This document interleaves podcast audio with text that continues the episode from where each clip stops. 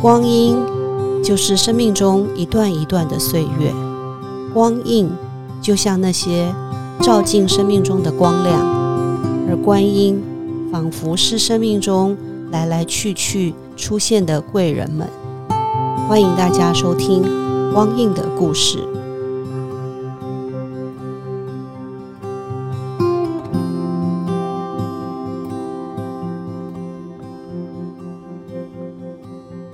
欢迎收听光印的故事！今天我们节目现场来了一对年轻的小夫妻，好，那个我们在道场里头习惯称为同修伴侣哈。那呃，两位目前在社会上的所谓主流价值里头，都做着一些不是那么符合主流价值的事情，但你们的出身跟背景，在他人的眼中，好像是可以做更符合大家期望的哈。那呃，我这样讲实在太抽象了，我应该要赶快让大家知道是来的来的是什么人啊？其中一位是张浩言，张菩萨。浩言呃，原来是台大农化系的，对，然后后来成为了一位青农，对，嗯，那他的呃同修许元廷呃 老师，老师徐老师是师大毕业的，然后现在在特教工作，那。虽然特教是一个我们认为很崇高的一个工作的范畴，因为面对的是一些比较辛苦的孩子，那但是对很多人来讲，就是好好的老师不做，为什么要去教特教？那好好的呃经济不去推展，为什么要去做青农？我想这是两位。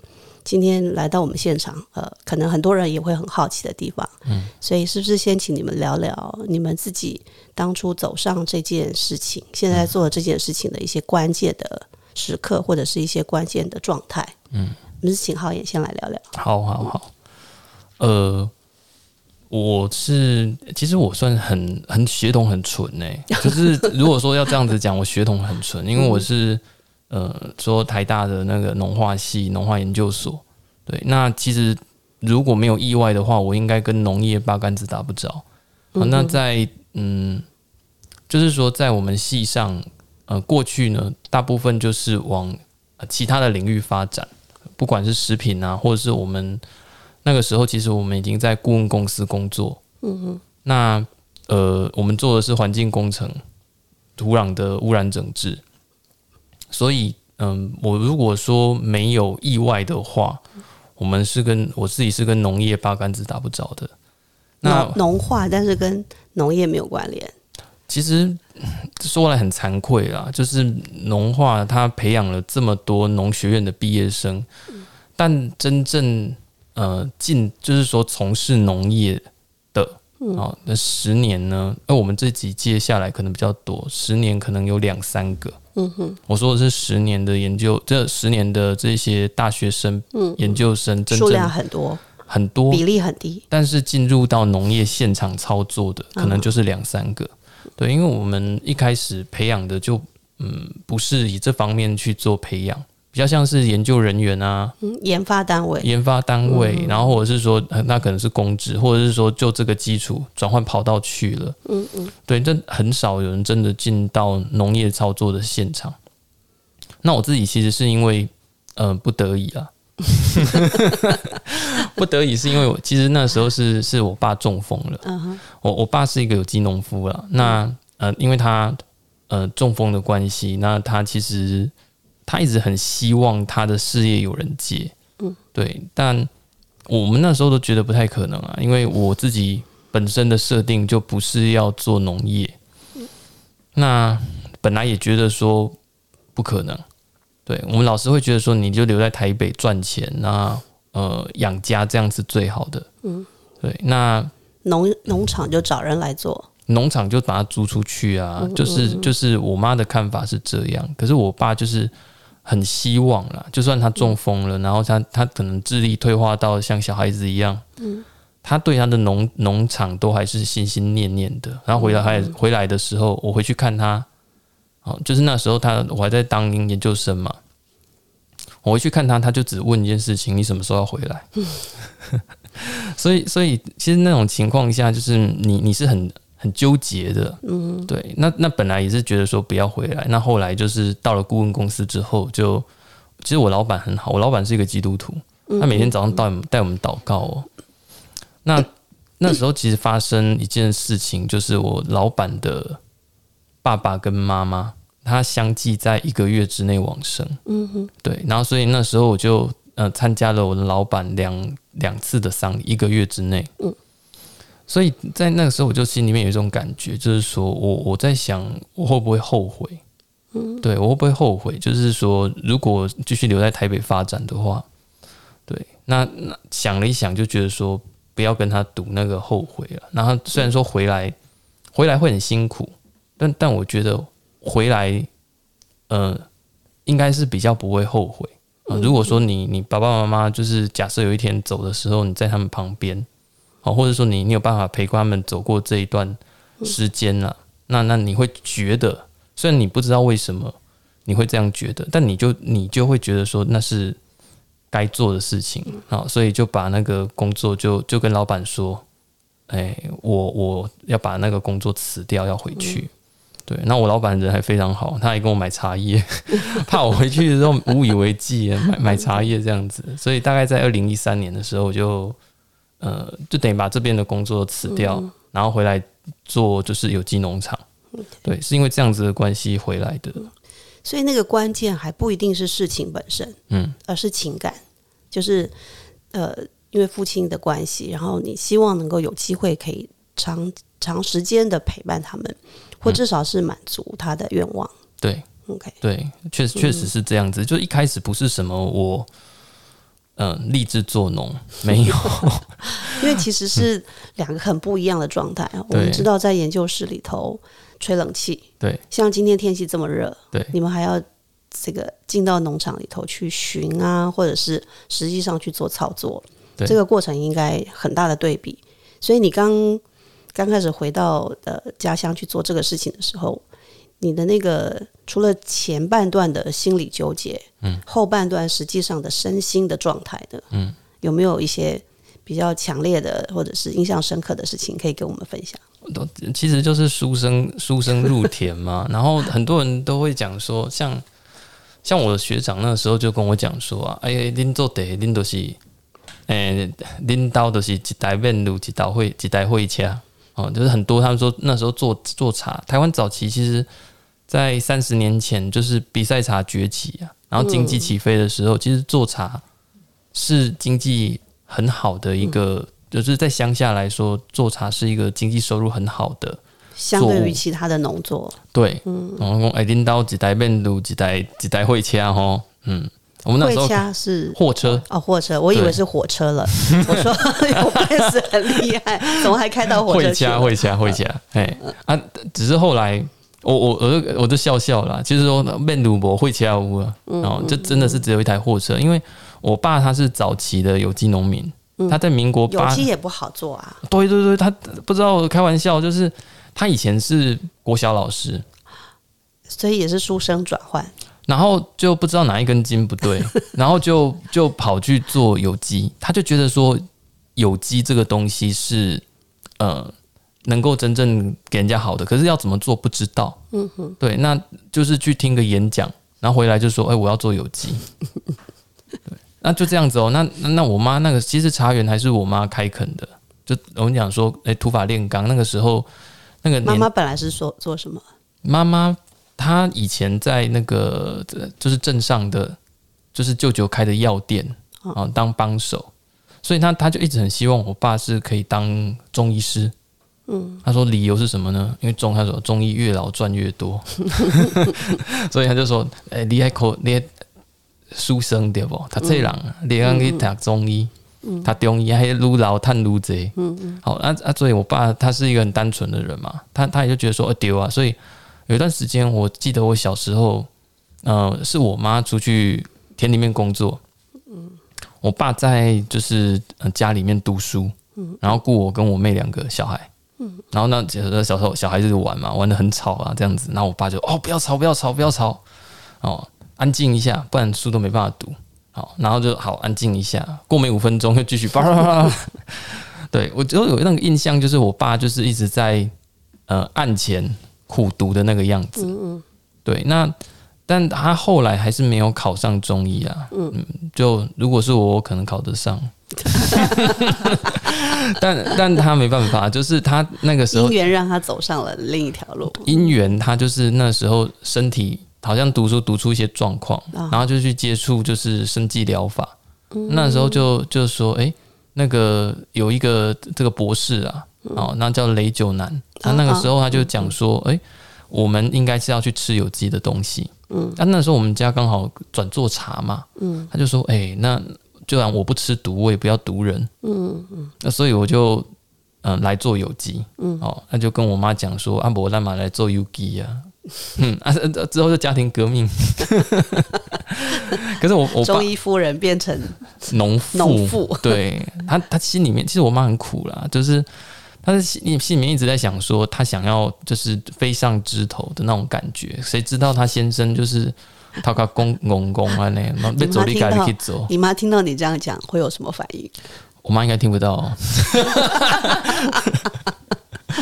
我妈应该听不到。我妈其实是一个蛮蛮传统的人啊，但她就是嗯不太会用这些三 C 的一些东西啊，对。但但现在是用比较嗯开玩笑、比较戏谑的方式去讲这些东西，但那可能是她真实的心里的想法。所以我们小时候，嗯、很多时候是要承承比较承受我妈的那个失落感。哦，失落感会呈现在打小孩上面，那小时候就要被打。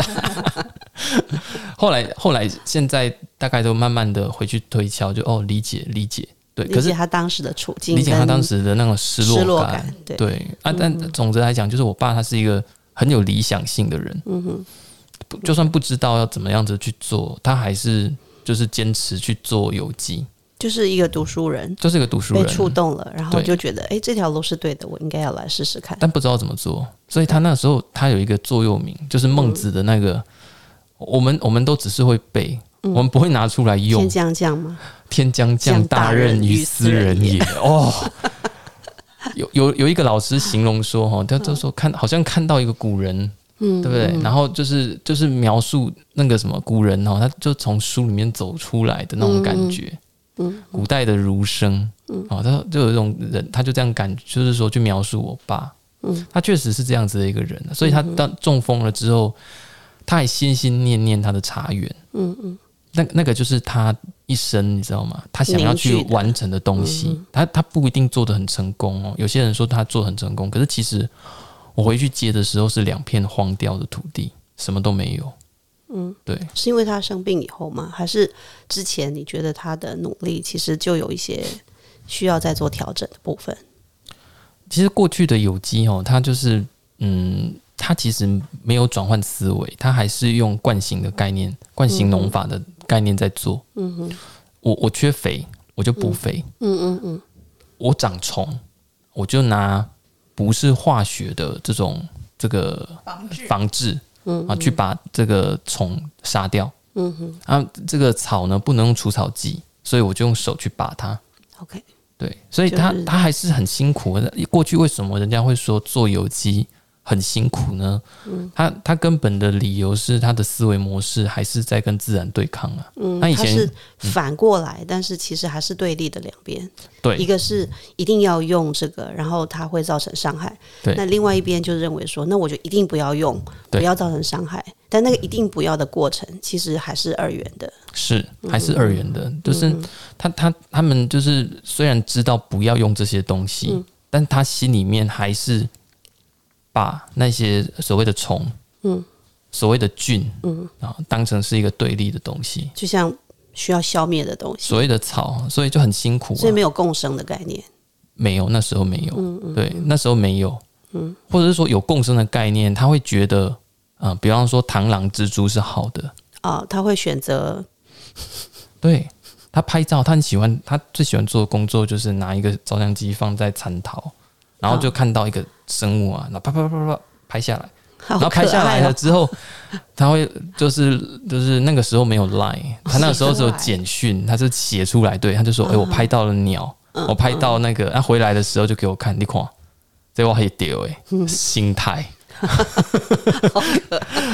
他喜欢做这件事情，然后看到那个就是有猴子啊，就是从那个电线杆上跑过去，然后就啪啪啪啪啪，呃，就拿相机把它拍下来，然后回来就灯头烂垮，一条蛇，然后一样灯头烂垮。嗯，对他，他心里面其实是会觉得说这个东西是他要的。那反过来，啊，盲春象啊，这一些所谓的茶叶的害虫，嗯，他是不要的。嗯哼，啊，所以我要怎么样消灭这些害虫，然后这些异异虫，嗯，益的生物把它留住。他那个时候是有，其实是有一种，嗯，老师你说的二元的对价值观，比较不是像我们现在讲的生态。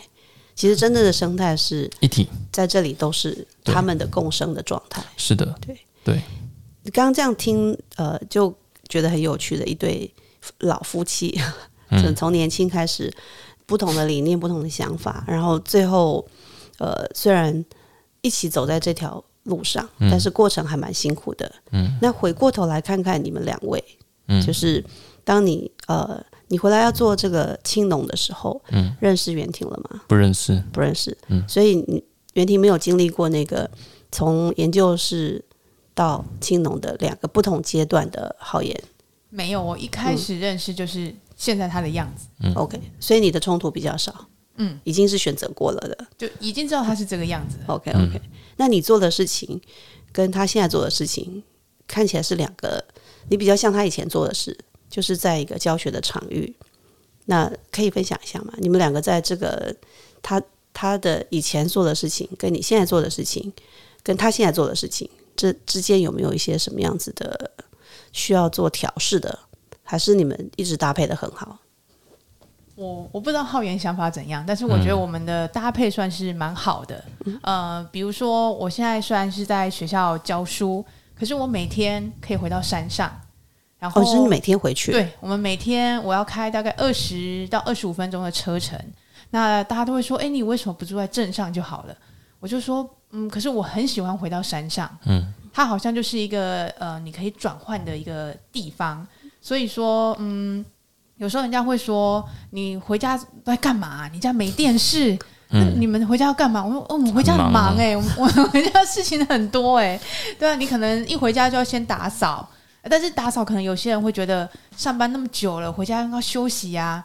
可是我就想要把我那个空间弄的是舒适。所以，我们家只要一回去呢，就是蚂蚁大便一堆，然后那个蚂蚁大便啊，蚂蚁尸体一堆，壁虎大便一堆。嗯，但是我虽然回家会觉得有点呃有点辛苦了，可是你会想要把这个空间弄得更舒服。然后回家之后就要煮饭啊，烧柴呀，然后呢 烧柴。因为我们所以你们是用最原始的方式，我们用很原始的方式过日子。所以我认识他的时候就知道说这。就是我们未来如果真的要一起生活，嗯他就是这个状态。那我觉得我也蛮欣然接受的。嗯感谢他愿意来啊！我开玩笑，农夫那个时候最怕的就娶不到老婆。那那你是怎么娶到他的？师傅介绍的。那时候不是还妈妈还叫你要娶越南的？对呀！天哪！对，是啊，已经到这种地步了。其实乡下的男生就是，嗯，我们我们接触异性的机会少。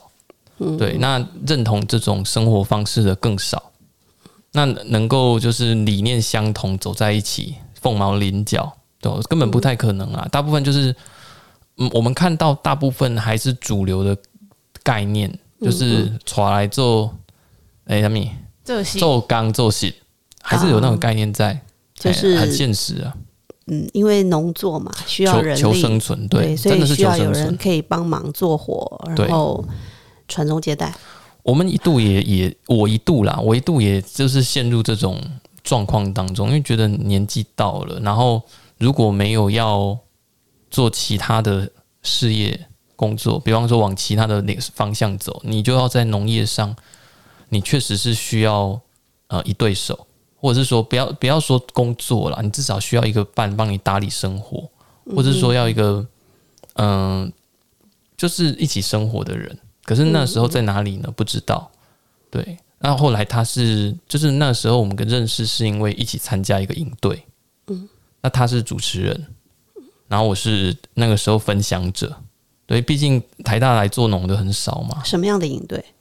嗯，卓青营它叫卓越青年生命成长营。给三十五岁以下的年轻人参加的生命成长的课程。嗯嗯，对，那那时候他就他就对我印象深刻。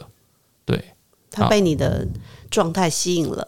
呃，应该是说我们为了要呈现这堂课，所以要在课前就要花很多时间有一些共识，所以在线上毕竟都在不同的点嘛，所以他就要洗讲给我听，我必须听他讲的内容，然后跟他去讨论互动，我要怎么做一个串场。所以那时候就开始认识说，哎、这个人好特别哦。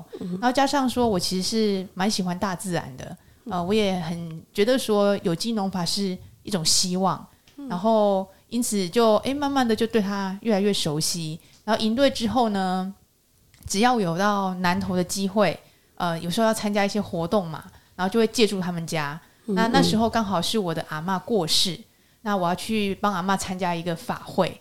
那他很特别哦，我就说，呃，我我没有交通工具可以去到那个寺院，然后他二话不说就把他的车借给我，说，诶，这台车你想怎么开你就怎么开。他不是载你去啊哦，没有没有没有，他要 他他要开货车去工作 然后他就把他的 CRV，Benz 就借给我，哎，Ben 鲁 Ben 鲁就借给我开。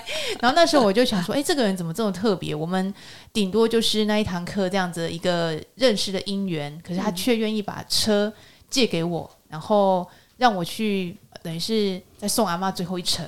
所以那时候就觉得说，哎，这个人哎还蛮不错的，加上说也听过他的故事，因为我知道孝顺这件事情很不容易，然后他愿意放下嗯所学所长舒适的这样的一个机会，然后回到家里去照顾爸爸，然后陪伴妈妈，我就会觉得这个人很难得。加上就像他讲的，是就是也到了要找伴侣的时间，然后就觉得哎、诶这个人也许是可以考虑的对象。然后那时候又想说，嗯，怎么会有人愿意？他他那时候跟我讲，他考量回家的一个原因，是因为只有农夫是最有弹性的。如果爸爸临时有事，需要有人接送去医院的时候，那他如果是一般的上班族，哪来这么多的假，哪来这么多的时间去呃很弹性的运用？所以我那时候就觉得说，他考量的这个点真的是不是站在自己的角度，是站在别人。那我们结婚之后，我就常发现说，浩言会经常站在别人的角度去思考。比如说有些事情人家拜托他做啊，或是跟他讨论，如果是我呢，我就会觉得，诶，我有我要做的行程，我会先把我的行程考虑在前面。可他不是，他就会把别人的需求摆在前面，想尽办法的去嗯协助他们完成他们想做的事。所以我常常在看他做的事情的时候，就会想说，嗯，当初没有押错宝，然后讲的太好了啦，我才觉得我捡到你以。前听过他这样说你吗？嗯，没有，有吧？有吗你说过吧？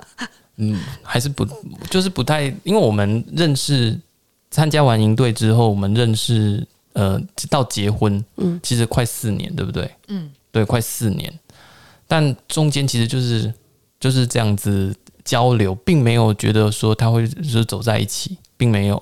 一这这一直到我们有一个也是同这个朋友嘛，朋友他告诉我们说，奇怪，我觉得你们两个很合适啊，为为什么你们不要试着在一起看看？嗯，对。然后他还很好笑，他说他还梦到我们两个在一起，对他做做梦梦到的，呃，做梦到的。那他这就那时候我们才我我啦，我才比较认真的去呃去思考，就是说，诶，为什么这么好的一个人，他就在前面，可是我以前都没有，就是都没有认真的考虑呢？哦，然后后来才知道，那个叫业障啊，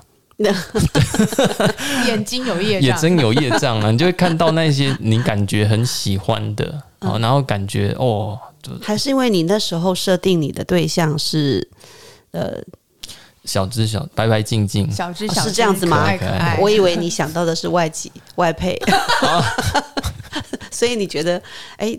他的身份跟他的工作，可能不一定会想要在农村里头。不会啊，不会啊，我们我们没有设定说他一定要来做农业，没有。但是就算不做农业，就是也需要是一个一对。其实你看你自己，嗯、在那个什么，在维持这个环境的时候啊，你会花很多力气。两个人一起生活的话，其实是在农村是比较容易的。嗯那如果是一个人的话，你回来你要做很多呃，不管是洗衣啊、煮饭啊，然后或者是说呃，单单单是呃维持彼此生存，嗯，所需你就要花很多力气，多花很多力气，嗯哼对。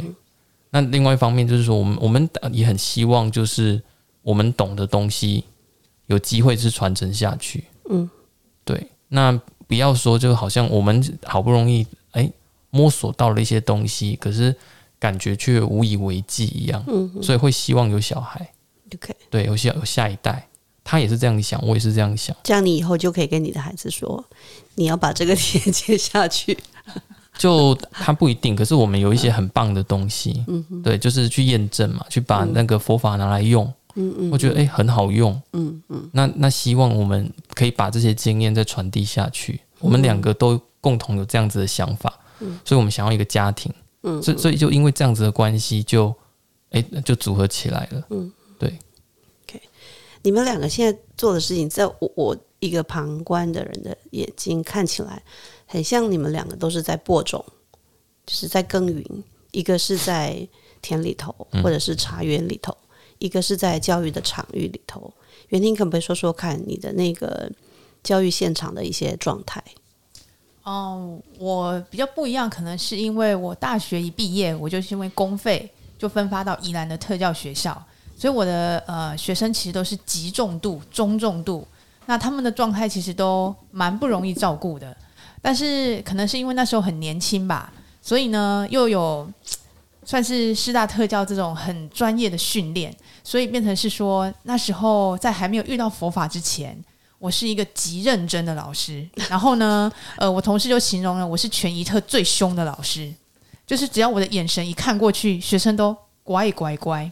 所以你的凶是对孩子？嗯，我我应该是说我很严格，严格。比如说，我举个例子好了，我们班其实有一个自闭症，我在高职部。那高职部你可以想象，其实都人高马大。如果是男孩子的话，那我们班那时候那个自闭症非常的严重。他只要天气一热呢，他就会真的是狂跳。我就，然后他只要一旦不高兴，他是会把他衣服整件撕掉。嗯，然后他腿力很强很壮，可是你不要看他这样子，他非常害怕看牙医。他从他幼儿园开始，我们宜兰有一个非常好的温医师、牙医师，他就一直为特教孩子服务，免费为他们就是看牙齿。那这个孩子呢，后来他高职部到我们学校，嗯，洁牙这件事情是我们非常重视的，因为孩子的牙齿如果没有顾好，他到了越晚的时候，其实他的生活上是很大的一个困难。所以我们认为洁牙是学校一个很重要的呃协助孩子训练的一个方向。可是这个孩子非常抗拒看牙医，他每次只要进到牙医诊所或是学校呃牙医师来学校义诊，你是抓不住他的，嗯，是要人高马大的好几个男老师架住他，然后绑在那个牙医的那个看诊椅上。但是我就觉得说一定有方法，我要陪着他。所以呢，我那时候呢，嗯，就带着这个孩子去练习，慢慢的帮他减低他的敏感度。嗯，然后他也非常害怕打针。嗯，每学期不是都要抽血做健康检查？哇，那时候我好累哦，就是 你必须要花很大的力气去陪他抽血，然后那抽血的过程，你可能不止可能伤害到他，也可能其他老师会受伤。于是我就做一件事，我就一直的陪着他，慢慢的减低他的敏感。嗯。从那个针头啊没有针的状态下，慢慢一开始你光把针拿出来，他就跑跟你追，嗯嗯，然后我就是不放弃，然后慢慢的利用各种场合，就是去跟他建立好的关系，慢慢的他愿意让你把针没有头没有没有针的那个注射器放到他的手上，嗯，然后你会给他我会给他一些策略，给他一些指令，嗯，那他就会慢慢接受接受，到后来他愿意乖乖的抽血。甚至他后来愿意进到牙科诊所，温医师就说啊，我是全一特，很厉害的老师，可以让一个孩子，他亲眼从一个他是一个小男孩的状态，到他是个高中生，现在他已经毕业将近五六年了，妈妈还是可以每个月定期的带他回去牙医诊所。嗯，可是我那个过程其实是要花非常多的力气、时间去陪伴他。嗯，可是呢，我觉得在还没有接触到佛法之前。嗯，我对特教的方式其实就是我要你怎么做，你就给我做到。嗯，我有点像是一个策略型导向的人，比较像他爸爸以前种田的方式 就是你就是这样子。我不太会去考量一个孩子心理的一个状态。嗯，可是呃，我那时候为什么会接触到佛法？很主要的有一个原因，是因为浩言刚刚有提到，是因为我妈妈的关系。嗯，但是我妈妈没有学佛，但是呢，那时候我一个论及婚嫁的男朋友，嗯，可是我妈妈就一直觉得这个男的不是她的菜。所以不是他的菜，不是他的菜，是他的我的菜，不是他理想中的女婿。然后，嗯，那时候我妈妈用非常激烈的方式去阻挠我们要结婚这件事。那那时候，呃，这个男生呢，毕竟他就是在我妈面前一直被贬低，所以呢，你可以想象嘛，一个一个男生，人家也有一个好的工作，可是却被这样子的看扁。所以他就毅然决然说：“那我们就不要在一起了。”嗯，可是对那时候的我来说是一个很大的冲击。嗯，我会想说：“你凭什么？”就是就是，我就说我妈妈凭什么就是这样子的阻挠我？然后你为什么要这样子的看待一个人，让人家觉得这么的不舒服？然后那时候我对生命充满了疑惑。嗯，说为什么是这样子呢？我从小到大都很顺遂啊，学生也很听我的话啊。呃，工作也很顺利，可是为什么就这件事情不能够如我所想的那样呢？我就对生命开始产生了疑惑，然后我就遇到了瑜伽。那我的瑜伽老师非常酷，他把佛法包装成瑜伽，我根本不知道那是什么，可是我就觉得这太厉害了，很管用。嗯，那就因为这样子，我就开始除了动作，还有一些观念。对，他会上瑜伽哲学哦，但他的瑜伽哲学美其名叫做瑜伽，其实他就是把佛法用另外一种语言转译过来，然后我就开始把它实践在我的班级上，嗯嗯，开始去跟我的学生有了不一样的互动的方式。那后来我去参加了教师营，就是教师生命成长营，那专门是给老师的一个营队，然后在那个营队里面打开了我的眼界，最大的眼界是无限生命，嗯。然后我开始去想说，对，如果生命是无限的，那这些孩子他们此刻的身心的状况，不过就是这一期的一个现象。嗯，那我身为他生命中这三年的一个，算是跟他有缘的一个机缘的时候，我一定要为他的无限生命种下跟佛法有缘的这个种子。嗯，所以那时候我就开始。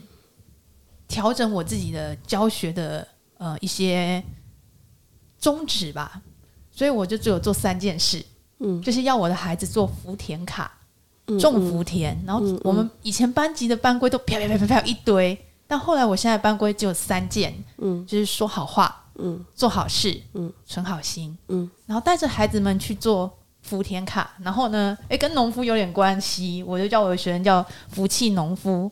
他们就要在他的福田里面不断的种下，福田的角度来对，去种下一个正确的好的种子。然后我就慢慢发现说，这几年这样子开始，嗯，调整我自己，而不再是一再的去要求学生。我就发现说，教学的过程有一种很有希望的感觉。嗯，因为你知道说，嗯，也许这个孩子他现在的生命状态是这个样子，可是。我默默在他的，就像我的瑜伽老师做的事情一样，他把瑜呃佛法包装成瑜伽，然后我把佛法包装成课程，或是包装成一个教学活动，送到他们的心里。那时候会觉得，嗯，这种教学这条路，甚至是说特教这条路，有一个对我自己而言是不一样的一个方向跟希望。然后，嗯，看到这些孩子的时候，你会从不一样的角度，呃，去思考他们的一个状态。大家好，您现在听的是《光印的故事》，我是许元婷。生活中遇到一些困扰的事吗？送您一句话：想对了就快乐，想错了就痛苦。浩言对这个部分有没有一些了解或者参与呢？有，嗯，我去他们学校当义工。对我去他们，他们那时候已经结婚了，刚结婚，然后他。还在宜兰特教学校工作，那我去当义工。嗯，对，那他其实有跟我讲过，他是怎么样子。嗯，就是说，慢慢的，因为透过佛法吧，治愈自己，那也发现就是说，透过佛法，他可以做到以前很多呃做不到的事，特别是对学生。就像那时候他就有讲过说，有一个有一个谁，那个呃一有一秒做，一秒做，对，有一个一秒做的那个学生，那那个等一下也可以请他讲，很夸张。对他到底他那个我知道特教都会给小孩取一个 很有趣的绰号，一秒做。他那个时候他就有跟我讲过，就如果不是学佛的话，嗯，哦，那我我根本可能就是没有能力去应对这样子的一个小孩，嗯嗯，对。那他那个时候有有说，就是我我自己有带着那个小朋友嘛，他他就有跟我说，其实是因为有学佛的关系，那呃面对到这样子的孩子的时候，他就有就是有能力。啊，或者是说没有能力，可是他会记得要去祈求，嗯，那祈求了之后，慢慢的，诶，心有了力量之后，然后会去想说，我该怎么样子，嗯、帮助他，哪怕是就是说，就是一点点也好，我也要带着他，就是更接近，嗯。以他来讲啊，以他他会很善巧带他们接近佛菩萨，嗯，对，很善巧的，就是不不着痕迹的。他说我的目标只有一个，我要我要带你接近佛菩萨，嗯，对对，所以所以我知道这一段过程，就是后段、后段的时候，可以先讲讲一秒做，然后我也好奇，为什么你觉得要带着他们接近佛菩萨？因为从我自己的经验来看，在没有遇到佛菩萨之前，其实我我们家是完全没有宗教信仰的。然后我从小也不知道什么是佛，什么是菩萨，那个从来不会出现在我的生活里面。可是我的生活就是非常顺遂。如果照世间来看，就是说很有福报，我很容易想要做什么都可以做到。对我来讲，这好像不是什么很难的事。可是呢，真的就是我刚刚提到的，我遇到了感情上妈妈这个阻止的这个过程里面，我才开始醒过来，发现说，哎，生命也许不是我想的那样。因为当我遇到困难的时候，我似乎没有方法可以解决。所以说，当我遇到了佛法之后，我发现，哇塞，这是太厉害了！佛法真的是，我我记得圣严师傅常讲一句话，他就说佛法这么好，知道人这么少。那时候我听到这句话的时候，就是很感动。原来不是只有我以前有这种感觉。然后呢，既然佛法这么好，我遇到了，我用上了，它让我看到它真的可以实现在生活上。那我的这些学生，他们这辈子之所以会这个样子，嗯，肯定就是他们上辈子如果没有无限生命这样的概念的时候，你就会很希望、很希望他下辈子再来，不要这么辛苦。嗯，我很希望能够就是在遇到他们的这个三年里面，协助他们有一个桥嗯接上去。所以回到这个一秒座的孩子，为什么叫他一秒座？你一定没有办法想象有一个人可以在椅子上只坐一秒就弹起来，那很难想象，非常难想象哦。那这个孩子呢？那他不做的时候呢，是跑来跑去呃，他就这样呃呃呃呃呃就到处跑，然后嘴巴停不下，但是他不会讲话，他没有口语，嗯你很难想象哦。那他在幼儿园、小学、国中的时候，因为他的呃国中班的导师的太太是我的同事，嗯，那他就说这个孩子在国中的时候就是被放在一个角落，嗯，没有人会理他，因为他太躁动了，他躁动到他会影响所有人的学习，所以老师们没有办法，只能把他放在那个角落。嗯，你可以想象，其实蛮心疼这样的一个孩子，孤立。那我还印象很深刻，这些新生来到学校第一天，其实是要做能力评估的，嗯，要看看他的能力，然后要做一些分班。然后那时候这个孩子还瘦瘦小小，啊，就全校这边跳跳跳跳跳，叫叫叫叫啊，就是体育系的老师在那边抓他。然后我心里就想说啊，国中部吼，差嘛差嘛，就是 要要有一个很难搞的孩子来了，哎呀，我同事辛苦了。结果那个名单一出来，哎呦，呃，这这个我觉得很难搞，就在我的班。是是是高中部就的就，是高中部的。然后那时候他真的是太夸张了，然后夸张到说，呃，我们一个班会有一个导师、一个助理老师跟一个专任老师嘛。可是呢，这个孩子我的助理员 hold 不住。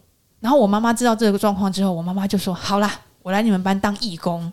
”就我妈妈来当义工啊，就是要全程陪着他嘛。他也不会自己吃饭，嗯，他也不会上厕所，嗯，他上课就是招来招去，你就是要 hold 住他。我妈妈呢，就来一个礼拜之后，她就长腿抓了，就是她就长那个累到受不了，呃太累了，她就说从此以后她就再也没来当过义工了。所以你可以想象这样的一个孩子，他在你班级经营上是非常非常大的一个挑战。嗯，然后那时候我也是很累嘛，可是那时候我就想告诉自己说，这个孩子他真的是遇到困难，我很想陪伴他。嗯，然后我那时候就定了一个目标，只要这个孩子 hold 住稳定了，全班就会稳定。嗯，那你可以想象这个孩子之所以这样子，家庭教育有可能给他什么 support 吗？没有，因为妈妈也，他的妈妈也是一个临界的智能障碍者啊，所以说妈妈也不知道怎么教育他。所以那时候呢，我其实很常做的一件事，就是那时候我特别精进用功，因为你只有自己不断的成长，不断的把自己茁壮强化起来，嗯你才有可能去陪伴这样的孩子嘛。那我印象很深刻，我在陪小凯的这个过程呢，其实真的花了非常大的力气。那我们班每天早上要读经，嗯，那你可以想象要陪这个孩子读经有多困难的吧？嗯，哦，书放在他前面，他就给你撕破，啊，他撕破我就给他贴起来，啊，他又再把它撕破，我就继续把它贴起来。我们就是一直在这样子拉拔的一个过程。可是你很难想象哦，他本来是一个没有口语的孩子，嗯。一年多后，只要我们我们全班会一起读《弟子规》，嗯，然后只要全班说“弟子”，这个孩子会出现一个“规”，嗯。圣人训，嗯。他开始有那个尾音出来了。嗯后来呢，呃，我们带着他骑脚踏车，更是一个最大的挑战。他连椅子都没有办法坐，对不对？一秒坐，一秒坐无法。他 你给他脚踏车，你知道他多夸张吗？我们第一次让他上脚踏车的时候，他他的屁屁才放到脚踏车垫的时候，他是整台车把他丢出去，嗯哼，因为他完全没有这个经验，嗯而且他身体的可能整个的协调，或者是他的很敏感之类的吧。为了让他就是屁股放在脚踏车垫上，我也费了非常大的力气。可是呢，我心里就告诉我自己说，我不想放弃。但是我想跟郭老师分享一个最大的转折。我跟他最大的转折在于说，那时候我们班是拖地的，嗯，要拖鞋子，把地板拖得很干净。中午就让孩子们可以躺下来休息。嗯这个孩子也从来没有办法睡着的，一秒躺，一秒躺啪掉下来。但是那时候呢，我吃了很久一段时间。有一天，我就陪着小凯，然后我会把他的双手放在他的心上，嗯，然后呢抚着他，给他一点安稳感，然后跟他说：“哎、我们要睡觉喽。”可他永远就是没办法嘛。但那一次呢，我印象非常深刻，我已经觉得我已经有点想放弃了，嗯，可是我就看他的眼睛，然后我就哭了，我就说：“小凯，哦，现在想到还是觉得很感动。”我就说：“小凯，这辈子这样太辛苦了，不要这样子了。嗯，老师陪你，然后呢，我希望你下辈子再来。嗯嗯，我们一起学习。嗯然后呢，他就 很感动，就是说，嗯，下辈子再来，我们一起学经典。嗯你可以当个小沙弥，嗯我们可以一起学。可是那次那一次我这样子，我感觉我是真的是跟他的心嗯连上了。他那是第一次眼睛直勾勾的看着我，嗯然后我就跟他说：“你这样子太辛苦了，不要再这样了，嗯我们一起努力。”嗯，那是他第一次眼睛直直的看着我的眼睛，然后我感觉说，我好像真的找到那把那把钥匙。嗯嗯然后呢，呃，从那一天开始，他开始改变。嗯嗯他改变在哪里呢？他开始慢慢的心稳定下来。嗯他后来他可以在学校睡着，嗯然后，嗯，二年级的时候，我们去校外教学骑脚踏车，他可以骑脚踏车，哇，这是很不容易的事，很不容易。然后以前我们去校外教学，你一定要全程抓着他的手，嗯你没有办法放开他。可是现在，我应该是说之后，到二年级的时候，你你可以放开他，你叫他，他会回来。嗯然后他后来会自己吃饭，他可以坐在椅子上，然后甚至我们高三有一个成年礼，是从学校骑车骑到二姐王公庙，再骑回来。这个孩子全程自己骑，不是骑三轮车，是骑两轮车。嗯所以我很感谢说，嗯，与其说是我教他，嗯，不如说是他在陪着我去经历，嗯，什么叫做无限生命？OK，什么叫做你坚定的想要帮助一个人的时候，嗯，你因为利他，你帮助自己，所以我觉得 虽然这已经是很久的故事了，可是，嗯，小凯的故事一直让我相信说，嗯，特殊教育，嗯。